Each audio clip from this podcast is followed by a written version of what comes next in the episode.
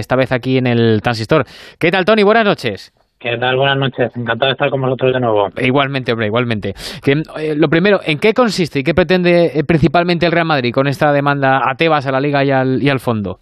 Bueno, eh, todavía lo, único que se, que se ha notificado hoy, que, que se ha comunicado del, Madrid, que dice que la Junta ha aprobado ese inicio de acciones legales, con lo cual tampoco sabemos hasta el momento en qué van a consistir.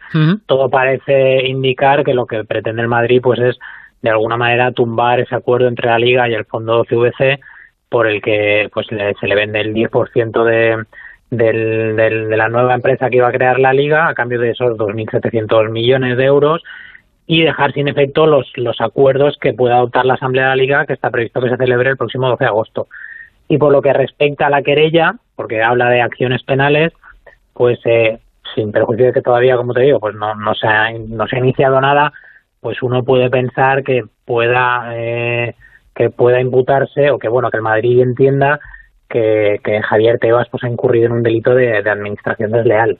Hmm. Eso es un poco por donde yo creo que pueden ir los tiros. Vale. Eh, eh, me preguntaba antes, y lo comentaba eh, Kike Ortego, ¿qué pasa si con este recurso del Madrid al final prospera y, el fondo ya ha repartido ya ha repartido esa inyección económica a los clubes y los clubes ya se lo han gastado, por ejemplo. ¿Qué, pasaría?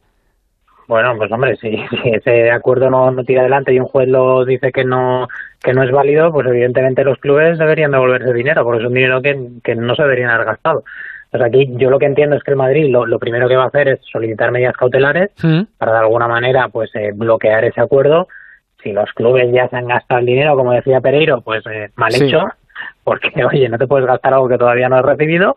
Eh, pero bueno, habrá que ver qué es lo que decía el juez. Primero habrá que, habrá, el Madrid tendrá que demostrar que, que la adopción de esas medidas cautelares pues, es necesaria, porque de lo contrario, pues se pueden causar daños de imposible reparación y que además su petición tiene lo que se conoce como apariencia de buen derecho. Eh, si no consigue esas cautelares, eso no implica que posteriormente el juez pudiera declarar nulo ese acuerdo o lo pudiera eh, como digo, pues eh, tumbar. Entonces, bueno, eh, esto es simplemente el inicio. Como comentabais, pues es una escalada en, en, la, en la dialéctica y en la guerra Real Madrid y la Liga y creo que es un procedimiento que va, que va para largo. Eh, Tony Roca, como siempre, muchísimas gracias por tus explicaciones. ¿eh? Muchísimas gracias. Nada, vosotros. Hasta luego. Eh, Pereiro, Ortego,